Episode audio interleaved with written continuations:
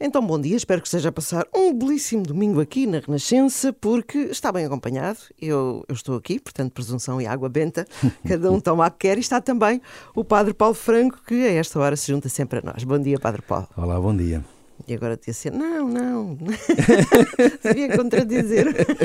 eu, eu não tenho razão de queixa.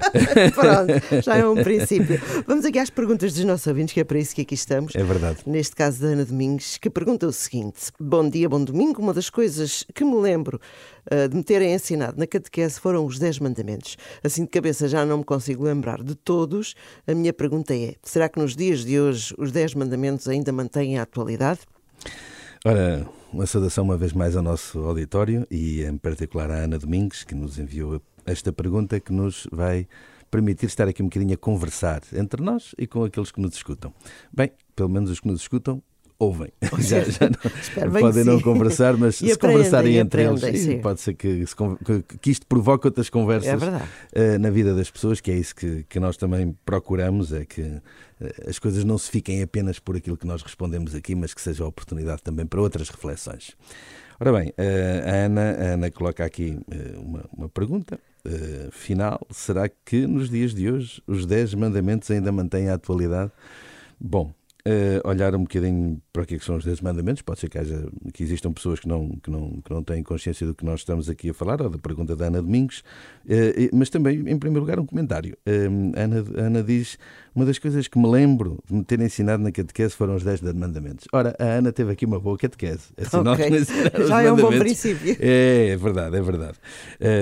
às, vezes, às vezes eu pergunto aos meus da catequese: então qual é que é o terceiro mandamento? E ficam todos a olhar para mim com um ar de, de espantados. E eu disse: Hum, não sabes oh, os mandamentos. Paulo, eu tive que ver todos agora, já não tinha todos assim alinhados. Pronto, mas mais do que a gente sabê-los assim claro. de cor e salteado, o importante é nós percebermos o seu sentido, porque é, é isso que importa. É isso que importa. Aliás, uh, e, e, e, já começando a responder aqui à, à questão da Ana, aliás, quando, quando, quando, quando um jovem foi ter com Jesus. Uh, ele disse: Olha, mestre, o que é que eu preciso de fazer para, uh, para ser perfeito, para ser bom? Uh, e depois até acrescentava, para poder alcançar a vida eterna. O que é que eu preciso de fazer? E Jesus responde disto: Se queres ser perfeito, cumpre os mandamentos. Uh, e depois ele até acrescenta: não matar, não roubar, não cometer adultério, não levantar falsos testemunhos, honrar pai e mãe, e diz ali uma série deles. E depois a conversa de Jesus com o jovem eh, continua. Mas o objetivo não é a conversa toda de Jesus com o jovem, é, é de facto este, este diálogo entre este jovem e Jesus. O que é que eu preciso para ser perfeito? E Jesus responde-lhe: se queres ser perfeito, cumpre os mandamentos. Portanto, diante desta pergunta que a Ana nos coloca, se hoje em dia os mandamentos ainda são atuais, claro que sim. E porquê é que nós dizemos claro que sim de forma assim tão objetiva? Primeiro, porque os mandamentos não estão encerrados no tempo ou no espaço. Ou seja, é, eh, eles reúnem um conjunto de, de princípios, por assim dizer, eh, que se aplicam independentemente do contexto ou do espaço em que as pessoas vivem. Estando eu na China, nos Estados Unidos ou em Portugal, estando eu no século X, no século XX ou daqui a uns milhares de anos, no século XXX, uh, os mandamentos como princípios de orientação da minha vida, da minha história, de, daquilo que é a minha relação com Deus, a minha relação com os outros, eles nunca perdem a atualidade, porque eles não versam questões temporais, mas versam questões ética, éticas e morais e de princípio. Onde é que nós temos a raiz dos mandamentos? Bem, acho que todos nós que, temos, que tivemos catequese e os aprendemos, nos lembramos uh, que eles não foram criados por Jesus. Eles já nos vêm do, do, da, da, história do povo de Israel, quando Moisés os recebe de Deus no, no, no Monte Sinai uh, e os leva para o povo de Israel como mandato de Deus, como vontade de Deus acerca Aliás, daquele povo. essa é a imagem que temos mais presente dos Dez Mandamentos. Exatamente, das tábuas, que, que normalmente chamamos o decálogo. Decálogo, que significa literalmente dez palavras.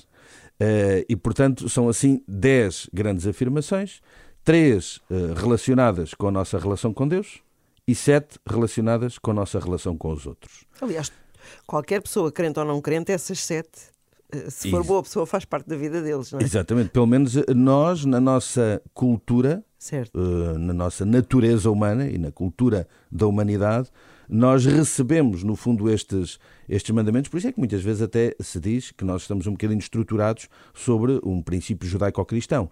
Porque, no fundo, a, própria moral humana, a própria ética humana, tem subjacente muitos destes princípios. Uhum. E as nossas estruturas sociais, as próprias leis eh, postas pelos homens, partem desta base. Enfim, às vezes há um ou outro que começa a, a ser posto em causa. Não nos podemos esquecer de eh, quão foi citado o mandamento não matar a propósito, por exemplo, dos temas como o aborto ou dos temas como a eutanásia. Porque até, até eh, onde é que está a fronteira? Uh, entre, entre o matar ou não matar, não é? Uhum. Uh, porque o, o, este, este princípio de não, de não matar é um princípio aceite. Onde é que está a fronteira em que se reconhece determinado ato como uma um morte, vida, um atentado à vida ou não? Eh, essa é que é a grande questão muitas vezes nestas discussões, enfim, jurídicas e legais. Mas não vamos por aí, voltamos à nossa Isso conversa. É outra pergunta. mas de facto eh, Jesus consigna, importante, os mandamentos nesta conversa que tem este jovem. Aliás, numa outra, numa outra expressão, ele diz: Pensais que eu vim abolir a lei ou os profetas? Eu não vim abolir a lei, mas eu vim dar um pleno sentido à lei.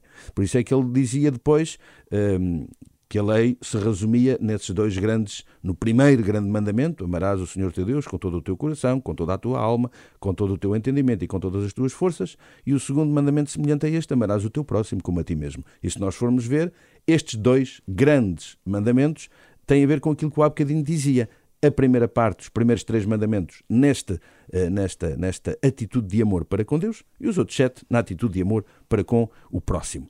Depois, quando nós olhamos também para os Evangelhos, sobretudo no Evangelho de São Mateus, nos capítulos 5, 6 e 7, o grande sermão da montanha, começa com as bem-aventuranças, mas depois Jesus vai, eh, enfim, derivando para outros temas, eh, ele toca exatamente os vários mandamentos, aprofundando-os e dando-lhes, como Jesus diz, um pleno significado, ou seja, ele alarga o entendimento dos mandamentos para que, no fundo, aquele povo, naquela altura, perceba que no seu contexto concreto, um determinado mandamento, se calhar tem um alcance maior do que tinha com o povo de Israel dois mil anos antes. E que, se calhar, para nós hoje, pode ter um alcance maior do que tinha para os contemporâneos de Jesus há dois mil anos atrás. E, se calhar, os nossos vindouros, daqui a, a 500 anos, encontrarão outros, outros contextos naquilo que é a prática da sua vida, onde os mandamentos também se cumprem de forma distinta.